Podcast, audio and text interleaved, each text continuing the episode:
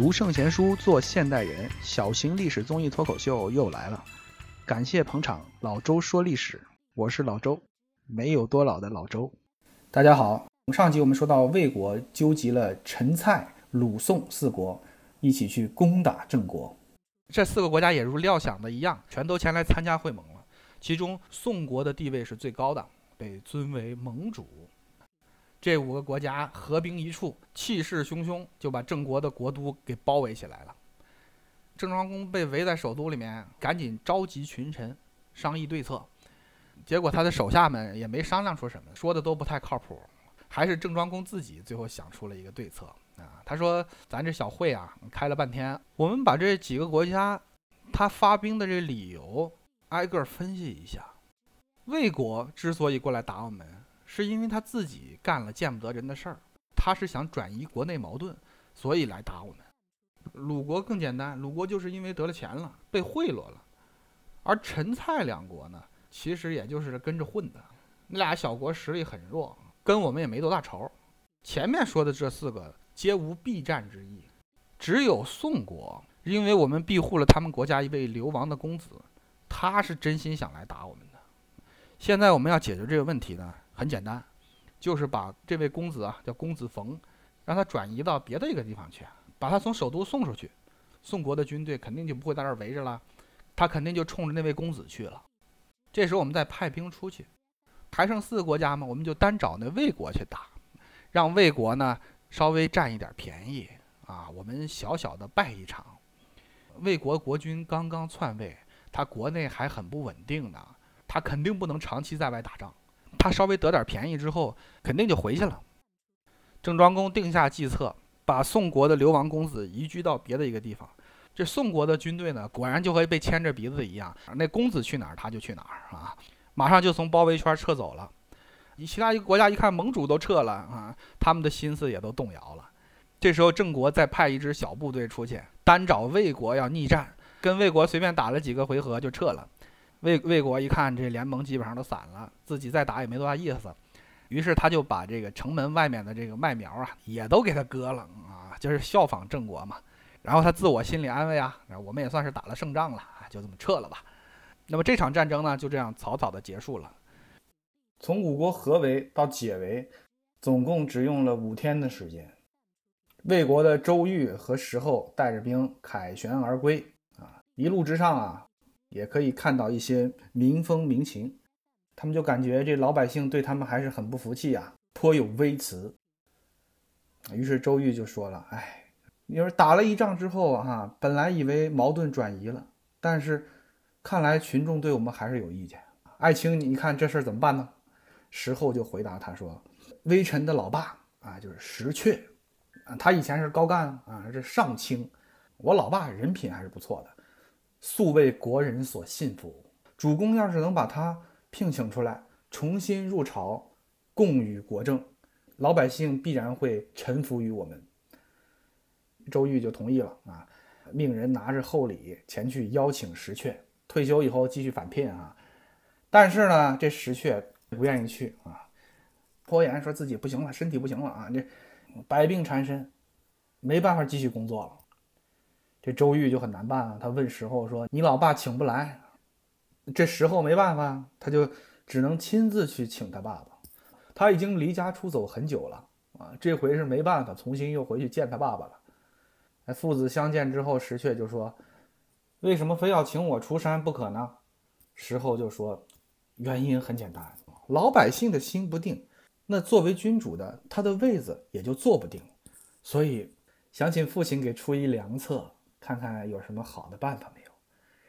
石阙就以大义教他呀。他说：“诸侯继位，怎么样？你这位子来的就正呢？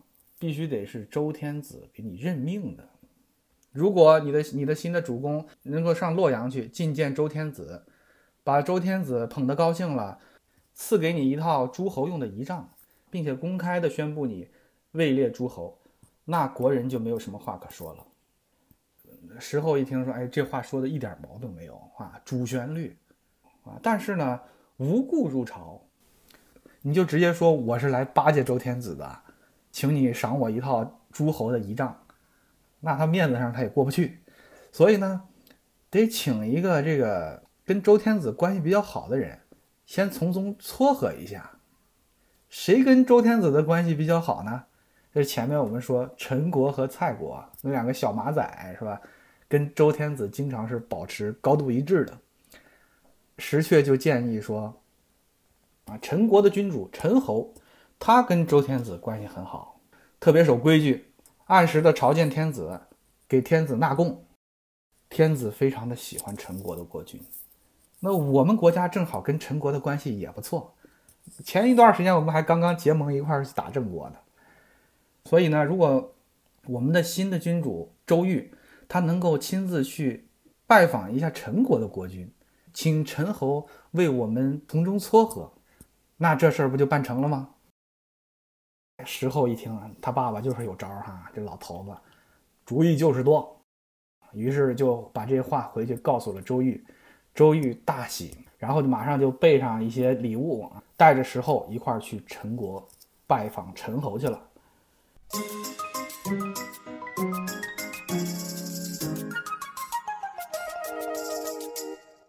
诚邀您关注我们的同名微信公众号，在那里您可以免费索取《老周说历史》的文字版，在微信公众平台搜索“老周说历史”，我在那里恭候您的光临。那前面我们说过呀，石阙这个人浑身正气，而他儿子呢品行比较恶劣。那么这一回石阙为什么会帮助他儿子呢？是真心帮助吗？当然不是啊，这是一计呀。他儿子跟周瑜已经上了老爷子的当了。周瑜跟石后刚刚出发，石阙就写了一封信，派人送到陈国，然后信中呢就把周瑜以及他的逆子石后两人一块篡权夺位、弑君犯上的事情。向陈侯详细的描述了一下，然后他就请求陈侯能够替天行道，趁着周瑜和石后访问的机会，把他们两个给抓起来。陈侯看完这封信之后，就跟左右商量，左右都说这机会大好啊！周瑜和石后跑到我们陈国来，身边的人手不多呀，这是一个天赐良机，他们来这儿就是来送死来了，咱们应该听从石阙老爷子的意见。把这两个乱臣贼子给他逮起来。这周瑜和石后兴冲冲地跑到陈国去，刚一到地方就被人给擒住了。消息很快就传回了魏国。这时候群龙无首啊，魏国的百官都不知道该怎么办，就请石阙来主持这个大计。石阙说：“这事儿没什么可商量的，这两个人啊都是犯了不可饶恕的大罪了，没什么商量的，就是杀掉。”他们两个现在被分别囚禁于两个地方，他就先派了一个人去杀掉了周瑜。那旁边就有人劝呐，是吧？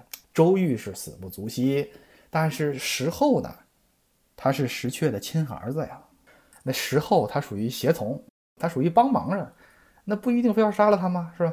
可以从轻处罚。结果石阙拍案大怒，我儿子干的那个事儿，那可不叫胁从，那叫助纣为虐。诸位都看在我这张老脸上面，我要是听了你们的话，那我就是徇私枉法了。老夫为了证明自己的清白，我要我愿意亲自跑一趟，守株此贼，不然我哪还有面目去见我的祖先呢？这这其他人一看，这老爷子真是哈大义灭亲呐，是吧？